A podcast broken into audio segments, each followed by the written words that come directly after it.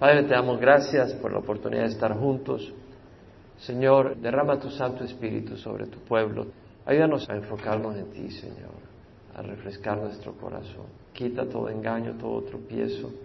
Inquieta a tu pueblo de buscarte, Señor, y que este lugar sea un lugar donde tu pueblo pueda realmente ser alimentado y bendecido y tener la oportunidad de alabarte en espíritu y verdad, Señor. Rogamos que bendigas este tiempo bendigas a tu pueblo y sea honrado y glorificado en nuestras vidas. Quita toda distracción, toda interrupción del enemigo. Que tú nos transformes y quites de nuestro corazón las tinieblas, Señor, las torceduras, sanes las lastimaduras. Señor, que restaures nuestro corazón, Padre, y en el proceso nos moldees a tu imagen, Señor.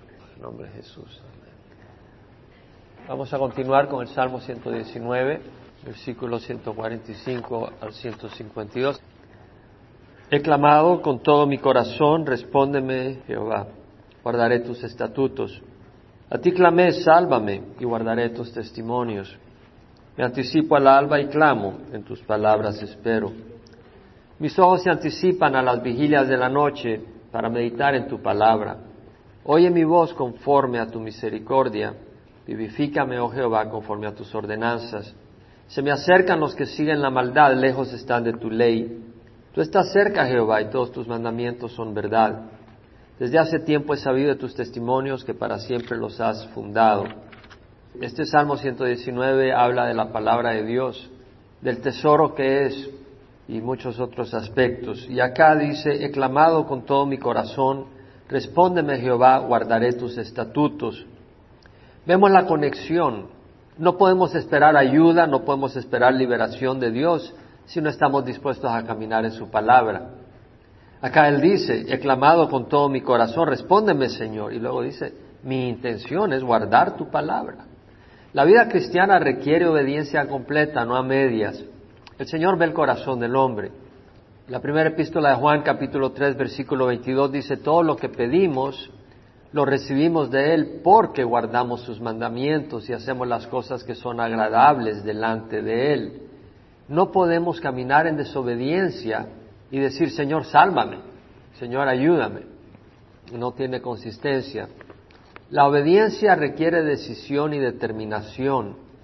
Tú no vas a obedecer si no primeramente decides en tu mente, voy a obedecer. Tiene que ser una decisión de tu mente de caminar en la luz y en la palabra de Dios. Una vez más hacemos referencia al discurso que dio Josué a las tribus de Israel y les dice en Josué 24, 14 al 15, temed a Jehová y servirle con integridad y con fidelidad y quitad los dioses que vuestros padres sirvieron al otro lado del río y en Egipto y servid a Jehová.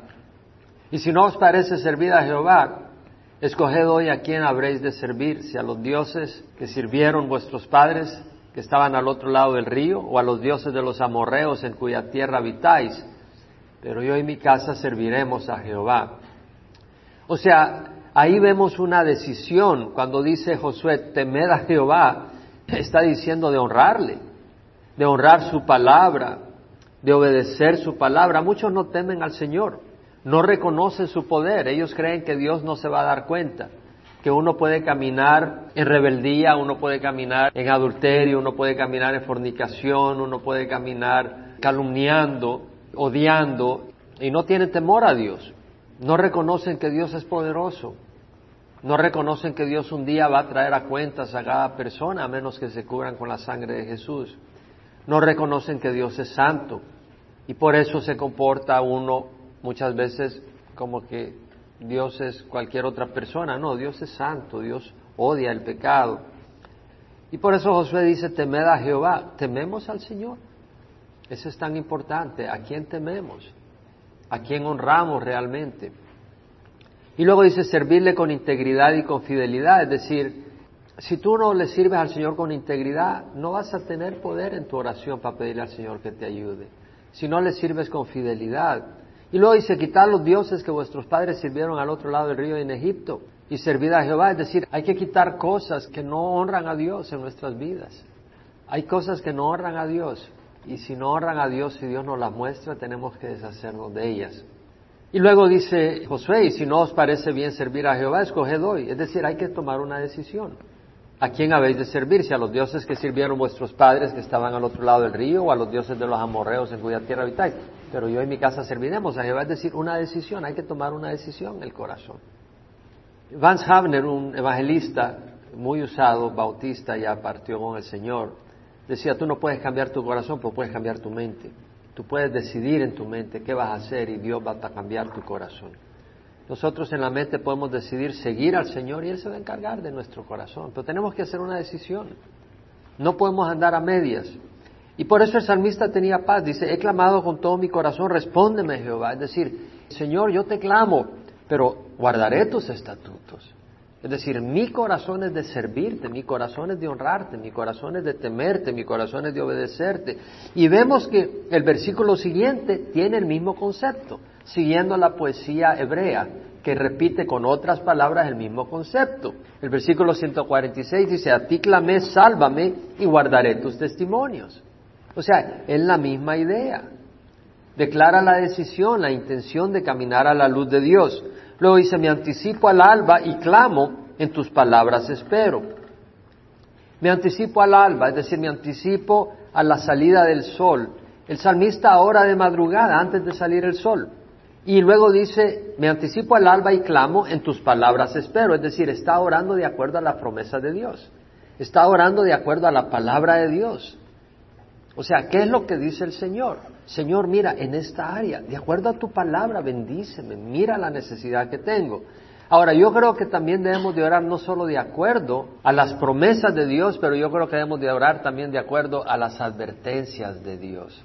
Tenemos que orar de acuerdo a las advertencias de Dios. En Mateo 26, 41 Jesús dijo, velad y orad para que no entréis en tentación. El espíritu está dispuesto, pero la carne es débil. Debemos de orar, porque nosotros no sabemos cuándo el enemigo nos va a atacar y nos va a querer agarrar de sorpresa. Y tenemos que orar. Señor, guárdame. Señor, no permitas que deslice. Primera Corintios 10, 12 dice, el que cree que está firme, tenga cuidado, no sea que caiga. Tenemos que tener cuidado. ¿Cómo vamos a tener cuidado? Empezando a orar. Nosotros no tenemos capacidad para protegernos de los ataques del enemigo. El enemigo es astuto, el enemigo es sutil, el enemigo es sorpresa, o sea, él actúa en sorpresa. Son ataques sorpresa y tenemos que estar en oración, porque el enemigo así es. En Lucas 21, 34 al 36, Dice, estad alerta, no sea que vuestro corazón se cargue con disipación y embriaguez y con las preocupaciones de la vida, y aquel día venga súbitamente sobre vosotros como un lazo, porque vendrá sobre todos los que habitan sobre la faz de toda la tierra. Mas velad en todo tiempo orando para que tengáis fuerzas para escapar de todas estas cosas que están por suceder y podáis estar en pie delante del Hijo del Hombre. Si nos damos cuenta, dice, estad alerta. ¿Qué quiere decir estar alerta? Estar alerta quiere decir estar vigilante. Quiere decir que estemos examinando nuestro caminar. ¿Por dónde estamos caminando? ¿Cómo está nuestro corazón? ¿Hacia dónde se está inclinando? ¿Qué situaciones nos están rodeando? ¿Cómo estamos en nuestras relaciones con las personas que nos rodean? Con nuestras amistades. Y luego dice Jesús, no sea que vuestro corazón se cargue. Es decir, el problema es el corazón, tenemos que cuidar el corazón. Y luego dice, no sea que vuestro corazón se cargue con disipación. ¿Qué es disipación? Placeres, placeres mundanos. Nuestra naturaleza tiende hacia los placeres carnales. Tenemos unas tendencias que no están bien. Es decir, una cosa es tener tendencias naturales bendecidas por Dios pero también tenemos tendencias naturales torcidas. Las tenemos. Entonces, mira, el Señor nos dice, le está hablando a su pueblo, le está hablando a sus discípulos, y dice, está alerta, no sea que vuestro corazón se cargue con disipación, es decir, que nuestro corazón ame los placeres mundanos. Estaba hablando con alguien esta semana y es una persona que le he compartido y me han dicho que son cristianos, pero conviven juntos, no se casan. Y creo que me puse en, mala situación cuando ya les mencioné que antes de honrar al papá de la muchacha, honren al papá del universo y que se casen mejor ya. Y creo que no le gustó mucho la idea. Pero hablando con esta persona, me dice, bueno, ya me quiero retirar pronto del trabajo y, quiero ir a gozar el mundo. Y me sorprendió. Acabábamos de estar hablando de cómo estaba el mundo. Yo le estaba testificando de cómo estaba el mundo, cómo el mundo está, pero en caos, y cómo estamos en los últimos días. Pero a la hora de las horas, al final me decía, ya me quiero retirar porque quiero ir a saborear el mundo. Y yo me pregunto, ¿qué es lo que creemos realmente en nuestro corazón? ¿Dónde está nuestro corazón? ¿En qué cosas está? Tenemos que cuidar el corazón de no abrigar entretenimiento que no honra a Dios. Hay diversiones que honran a Dios, pero hay muchas que no honran a Dios. Y habla, Señor, de que cuidémonos de que nuestro corazón no se cargue con las preocupaciones de la vida. Bueno, la vida tiene preocupaciones. Dice que cuidemos de que nuestro corazón no se cargue. ¿Por qué? Porque el corazón puede obsesionarse por las preocupaciones de la vida, ya no tienes tiempo para el Señor. O sea, tú te puedes asustar. Tú te puedes asustar por los problemas, los retos de la vida y te puedes dejar llevar por ese temor y luego terminas involucrado 100% en estas cosas, se te olvida que hay un Dios poderoso, que si tú lo pones a Él primero, Él te va a ayudar. Pero lo que haces es poner tus preocupaciones primero y a Dios por último, y entonces Él no te ayuda. Y el Señor dice, velad en todo tiempo, en todo tiempo quiere decir todo tiempo, orando para que tengáis fuerza para escapar de todas estas cosas que están por suceder, es decir, de la tribulación que está por suceder.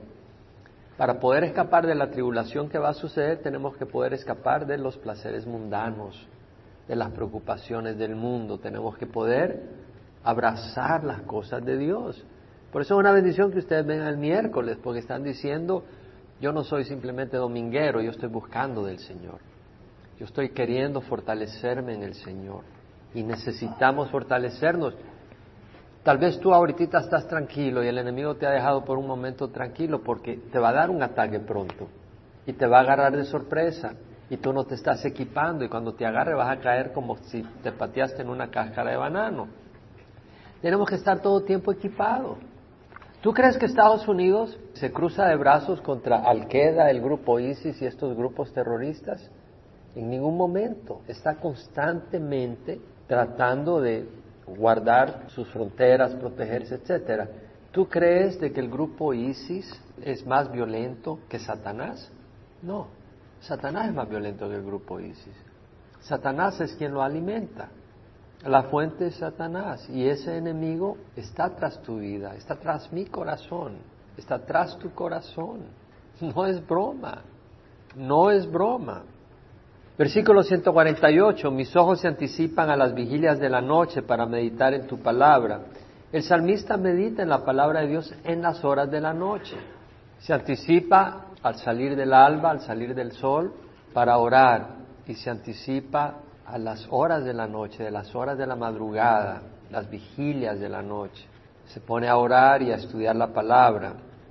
Realmente necesitamos lavar nuestra mente con la palabra de Dios. Necesitamos refrescar el corazón, necesitamos apagar nuestro espíritu después de un día difícil cuando caminamos en este mundo. Necesitamos la paz del Señor. Versículo 149, oye mi voz conforme a tu misericordia, vivifícame, oh Jehová, conforme a tus ordenanzas. Oye mi voz conforme a tu misericordia. No podemos exigir a Dios. Vemos la actitud, Señor, por tu misericordia. No estoy demandando. Es que tú eres misericordioso. Y sí podemos y debemos confiar en la misericordia de Dios. Dios es misericordioso. Cuando le reveló su nombre a Moisés en el Sinaí, el Señor le dice, Jehová, Jehová, Dios compasivo y clemente, lento para la ira y abundante en misericordia y verdad, que muestra, guarda misericordia a millares y perdona la iniquidad, la transgresión y el pecado. Pero luego dice, pero no tendrá por inocente al culpable sino que castiga la iniquidad del Padre sobre el Hijo y sobre el Hijo de los hijos hasta la tercera y cuarta generación. Es decir, si no tenemos un corazón arrepentido, el Señor va a castigar nuestra iniquidad. Pero si tenemos un corazón arrepentido, el Señor es misericordioso, Él perdona. Pero tenemos que tener un corazón decidido a servir al Señor, a seguir al Señor, a no jugar con el pecado. No quiere decir que el pecado no te va a atraer, sería una hipocresía decir eso. El pecado atrae al mundo. El mundo nos atrae, tenemos una naturaleza pecadora, pero tenemos el Espíritu Santo para tomar decisiones sabias, no basadas en las atracciones de la carne. Esa carne, esa naturaleza pecadora, la vamos a llevar hasta que muramos, porque es una lucha continua. pero no tiene que dominarnos, no tenemos que ser esclavos de esa naturaleza. Ahí va a estar la lucha, ¿no? Pero no quiere decir que vamos a ser esclavos, podemos ser siervos del Señor. Y luego dice, se me acercan los que siguen la maldad, lejos están de tu ley. El malvado no teme a Dios ni su palabra, busca hacerle la vida difícil al justo. Dice, se me acercan los que siguen la maldad, lejos están de tu ley. O sea que el que no está tras la palabra de Dios está en la maldad. O una o la otra, o estás en la palabra de Dios o estás en la maldad, no hay término medio. Y el que está en la maldad es el que no anda en la palabra de Dios. El justo, el que ama la palabra de Dios, ama la paz. Pero el mundo está detrás, el enemigo, Satanás, está detrás. Y el malvado te quiere hacer la vida difícil en el trabajo, en otros lugares, te anda buscando pleito. Siempre hay un antagonismo entre los incrédulos y los creyentes, hay un antagonismo, pero no debemos de temer. Él dice, se me acercan los que siguen la maldad, lejos están de tu ley. Tal vez alguien que no conoce al Señor se te ha vuelto oponente, un opositor tuyo, pero no tengamos miedo, tenemos al Señor. Va a haber oposición, pero tenemos al Señor. En Mateo Jesús antes de partir le dijo a los discípulos, he aquí yo estoy con ustedes todos los días hasta el fin de los siglos. Estoy con ustedes. El Señor dijo que está con nosotros, no es mentira. No tenemos que tener una foto, el Señor lo ha prometido. Y en Romanos el Señor dice, si Dios está por vosotros, ¿quién contra vosotros? El Señor está con y es a favor nuestro. Entonces tenemos que tener cuidado de no obrar por temor al hombre, pero debemos de obrar con temor santo, temor a Dios, no temor a los hombres. Jesús dijo, no temáis a los que matan el cuerpo, pero no pueden matar el alma. Más bien temed al que puede hacer perecer tanto el alma como el cuerpo en el infierno. Dios tiene poder para enviarnos al infierno. Es un pensamiento aterrorizante el, infierno. A mí el infierno me aterroriza, no sé si a usted no le molesta ni le inquieta, pero a mí el infierno no me gusta para nada. William Provine, este profesor universitario que ya partió, decía que cuando él se muriera no se va a sorprender, porque él va a estar muerto. Y muerto pues no se va a sorprender. Él sabe que no hay vida después de la muerte. Ahora, si llega a estar vivo, sí se va a sorprender, dijo. Pero después dijo, eso sí, pero voy a estar en el infierno, así que no voy a tener que aguantar a los predicadores del domingo, dijo. Y lo dijo riéndose. Y ese hombre ya está muerto, ya murió. Cosa seria. Hay un infierno yo no quiero ir al infierno, ahí no te puedes salir, una vez entras no sales. Es un pensamiento aterrorizante, pero el Señor dice, no se venden dos pajarillos por un cuarto y sin embargo ni uno de ellos cae a tierra sin permitirlo vuestro Padre, y hasta los cabellos de vuestra cabeza están todos contados. Así que no temáis, vosotros valéis más que muchos pajarillos. Como dije en alguna ocasión, uno cuenta no los granos de arena del jardín donde tienes el playground para tus hijos, tú no cuentas las hojas del árbol de tu casa, pero sí cuentas tus hijos, ¿verdad? Es decir, el Señor ve nuestros cabellos como valiosos, así somos de valiosos para Él. Dice que todos los cabellos de vuestra cabeza están contados. Valemos mucho para el Señor. 151 dice, tú estás cerca, Jehová, y todos tus mandamientos son verdad. Tú estás cerca, Dios está cerca del justo listo para ayudarle y salvarlo. Dios no es lejano. Juan 14, 23, Jesús dijo, si alguno me ama, guardará mi palabra y mi Padre le amará y vendremos a Él y haremos con Él morada. El Señor ha hecho morada con nosotros, con los que hemos recibido a Jesús, el Señor ha hecho morada. Está con nosotros. No necesitamos una cruz de oro, la puedes andar, pero el Señor no está en la cruz de oro. El Señor está en el corazón de los que le han recibido. Me encanta el Salmo 91, 14, 16, donde dice, porque en mí ha puesto su amor, yo entonces le libraré. Lo exaltaré porque ha conocido mi nombre, me invocará y le responderé, yo estaré con él en la angustia. El Señor permitirá que pasemos angustia, pero Él promete estar con nosotros. Lo honraré y lo saciaré de larga vida y le haré ver mi salvación. Hay un tiempo donde el Señor nos va a honrar. Hay un tiempo donde el Señor nos va a levantar, hay un tiempo donde el Señor nos va a salvar. Y luego dice, todos tus mandamientos son verdad. Tú estás cerca, Jehová, y todos tus mandamientos son verdad. Toda la palabra de Dios es verdad. Toda la palabra de Dios. Versículo 152 dice, desde hace tiempo he sabido tus testimonios que para siempre los has fundado. Es decir, la palabra de Dios nunca es obsoleta para siempre la ha fundado el Señor, nunca pasa de moda, nunca deja de ser efectiva, nunca necesita ser reemplazada. Las leyes de los hombres cambian, las actualizan, las modifican, pero no la palabra de Dios. Salmos 119, 153 al 160. Mira mi aflicción y líbrame porque no me olvido de tu ley. Vemos de nuevo el mismo concepto. Mira mi aflicción y líbrame porque no me olvido de tu ley. Tú no puedes tener una actitud rebelde contra la palabra de Dios y querer que Dios te salve, que Dios te ayude. No puedes esperar que Dios honre tus palabras y tu petición si desprecias su palabra. El profeta Samuel le dijo a Elí, yo honraré a los que me honran y a los que me menosprecian serán tenidos en poco. Es decir, Dios a través de Samuel le dijo al sumo sacerdote que había permitido que sus hijos actuaran de una manera irrespetuosa en las cosas del santuario.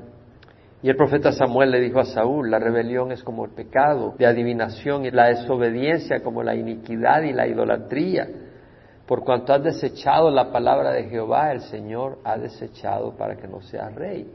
Es decir, si nosotros desechamos la palabra de Dios, no podemos y realmente lo vemos continuamente. No puede ser así, hermanos, no puede ser así no se lo digo a nadie en particular, pero si tú crees que tú puedes deshonrar la palabra de Dios, estás en una mala situación, porque Dios no puede honrar a aquel que lo deshonra, que deshonra su palabra. Tú honras la palabra de Dios y Dios te va a honrar. Honraré a los que me honran. El Señor honra a los que le honran. Y luego dice el versículo 154, defiende mi causa y redímeme, vivifícame conforme a tu palabra, defiende mi causa. La palabra acá en el hebreo quiere decir pelea, pelea con las manos, con los puños, contiende o contender con palabras, defender un caso, una causa. Bueno, si mi causa es justa, Dios la va a defender. Si mi causa es la causa del Señor, si yo abrazo la causa del Señor, el Señor va a defenderme. En Deuteronomio 21 al 4 le dice el Señor al pueblo de Israel, cuando salgas a la batalla contra tus enemigos, y veas caballos y carros y pueblo más numeroso que tú, no tengas temor de ellos. Jehová vuestro Dios es el que va con vosotros para pelear por vosotros contra vuestros enemigos para salvaros. Entonces, que nuestras metas sean las metas del Señor. Entonces el enemigo que venga contra nosotros está peleando contra el Señor, porque estamos en las manos del Señor si nuestras metas son las metas del Señor. Y luego dice, lejos está de los impíos la salvación porque no buscan tus estatutos. Una vez más, el malvado, el impío no busca la palabra de Dios. Si tú no buscas la palabra de Dios, cuidado. El impío puede ser muy religioso, puede tener apariencia de piedad, pero no se interesa por la palabra de Dios, no le importa lo que Dios opine. El impío es aquella persona que puede tener toda la cara de piedad, pero realmente a la hora de las horas le importa un bledo lo que diga esta Biblia, le importa un bledo lo que diga la palabra del Señor. El justo ama la palabra de Dios, la busca, la consulta, la lee, la medita, busca conocer a Dios, qué le agrada, qué le desagrada. Versículo 156, muchas son, oh Jehová, tus misericordias, vivifícame conforme a tus ordenanzas. La misericordia de Dios es un tema que se repite continuamente. Muchas son, oh Jehová, tus misericordias. Según de Corintios habla de que Dios el Padre es Padre de misericordias y de consolación. Padre de toda misericordia y consolación. El capítulo 1 de 2 Corintios dice, bendito sea el Dios y Padre de nuestro Señor Jesucristo, Padre de misericordias y Dios de toda consolación. Dios es misericordioso y Dios es de consolación, Dios da consuelo. Tú no sabes lo que es ser consolado por Dios hasta que sepas sufrir y tener que clamarle a Dios. Entonces vas a saber cuando Dios te consuela. Si nunca has sufrido, no puedes experimentar el consuelo de Dios. Hay que estar desconsolado para ser consolado, ¿no crees? Es decir, hay que saber lo que es estar triste y oprimido y desconsolado. Y entonces experimentar el consuelo de Dios. Y Dios ha prometido consolar a sus hijos. Vivifícame conforme a tus ordenanzas, dice. Muy lindo este versículo porque eso se repite continuamente. En el Salmo 119, 25 dice, postrada está mi alma en el polvo, vivifícame conforme a tu palabra. Es decir, el Señor ha prometido vivificarnos cuando estamos en el polvo, cuando estamos quebrantados en el suelo. En el Salmo 119, 107 vuelve a decir, estoy profundamente afligido, Jehová vivifícame conforme a tu palabra. En el Salmo 119, 149 vuelve a decir, oye mi voz conforme a tu misericordia, vivifícame, oh Jehová, conforme a tus ordenanzas. El cristiano muchas veces necesita ser levantado y vivificado, avivado. Salmo 119, 154, defiende mi causa y redímeme, vivifícame conforme a tu palabra. Y el Salmo 119, 156, muchas son, oh Jehová, tus misericordias, vivifícame conforme a tus ordenanzas. Y el Salmo 119, 159, mira cuánto amo tus preceptos, vivifícame Jehová conforme a tu misericordia. Es un tema que se repite continuamente. Vivifícame, Señor. Y Dios ha prometido vivificar al justo. En Isaías 57, 15 dice, así dice el alto y el sublime, que vive para siempre, cuyo nombre es santo. Habito en lo alto y santo y también con el contrito y humilde de espíritu, para vivificar el espíritu de los humildes y para vivificar el corazón de los contritos. El Señor habita en el corazón humilde y contrito, es decir, el corazón quebrantado por nuestro pecado, por nuestra dureza, por nuestra frialdad, por nuestra iniquidad. Y el corazón quebrantado que dice, Señor, perdóname, ayúdame, sácame. Ahí habita el Señor para vivificarnos, levantarnos. Versículo 157 dice, muchos son mis perseguidores y mis adversarios, pero yo no me aparto de tus testimonios. El versículo 150 dice, se me acercan los que siguen la maldad, lejos está de tu ley. Y acá muchos son mis perseguidores y mis adversarios, pero yo no me aparto de tus testimonios. Ante la persecución y oposición, muchos abandonan la fe. Pocos aguantan la burla, el rechazo, la marginalización, los insultos, los desprecios, las injusticias que recibe un cristiano comprometido con el Señor. No solo en la iglesia, pero en el hogar, el vecindario, el trabajo. Y luego dice, veo a los pérfidos y me repugnan porque no guardan tu palabra. Una vez más, el malvado, el inicuo, el pérfido, no guarda la palabra de Dios. La palabra pérfido la traduce la English Standard Version faithless, aquella persona que no es fiel. O la New American Standard la traduce treacherous. La palabra en el hebreo quiere decir el infiel, el que obra traicioneramente, el que procede engañosamente, el fraudulento, el que obra a escondidas, el que oprime, el que aflige. Y dice, veo a los pérfidos y me repugnan, no guardan tu palabra. Es decir, el siervo de Dios aborrece la maldad. Dice, esta gente no guarda tu palabra, eso me golpea. El pérfido se divierte en las cosas que no son compatibles con la palabra de Dios. El pérfido se divierte con películas que glorifican el pecado. El cristiano no puede ser así. No podemos. Una película que glorifica el pecado, que glorifica la sensualidad, la codicia, el engaño, el irrespeto, la astucia malvada, no puede ser diversión del cristiano. No puede ser. Y si tú te diviertes con esas cosas, eres malvado. Pues te estás divirtiendo con el pecado. Y Pablo habla de los que aprueban la maldad en Romanos. Y luego dice, mira cuánto amo a tus preceptos. Vivifícame, Jehová, conforme a tu misericordia. Es decir, una vez más, da una razón, Señor, yo amo tu palabra, yo amo tu ley, dame vida, levántame. Y luego dice, la suma de tu palabra es verdad y cada una de tus justas ordenanzas es eterna. La suma de tu palabra es verdad. Si la suma es verdad, cada una de las palabras es verdad. Tú no puedes decir que una cadena está buena si alguna argolla le falla. La suma de tu palabra es verdad porque toda la palabra de Dios es verdad. Y eso quiere decir que la Biblia todo es verdad o estamos en problema. Porque si no toda la Biblia es verdad, ¿qué sabes que es verdad y qué no es verdad? Te va a tocar a ti escoger y decidir. Te pones encima de la Biblia. Y luego dice, cada una de tus justas ordenanzas es eterna. Las ordenanzas del Señor son justas, son rectas y son eternas. ¿Por qué? Porque Dios nunca cambia. La verdad nunca cambia, entonces es eterna. Y la ordenanza de no mentir es eterno. ¿Por qué? Porque el carácter de Dios no cambia. Y la mentira va contra el carácter de Dios. Entonces la prohibición a no mentir es eterno. No mentir. No cometer adulterio siempre va a ser malo. Robar siempre va a ser malo. Difamar siempre va a ser malo. Porque Dios nunca cambia y su verdad es eterna. Dios y su verdad es eterna. Padre, te damos gracias por tu palabra, Señor, que nos instruye, nos guía, nos anima, que la palabra que hemos estudiado, que hemos leído, que hemos considerado, penetre en nuestros corazones y nos motive, Señor, a ser hombres y mujeres de tu palabra, Señor. a orar, hombres y mujeres de oración, Señor, a estar continuamente pensando y clamando a ti, buscando de ti, dependiendo de ti, Señor.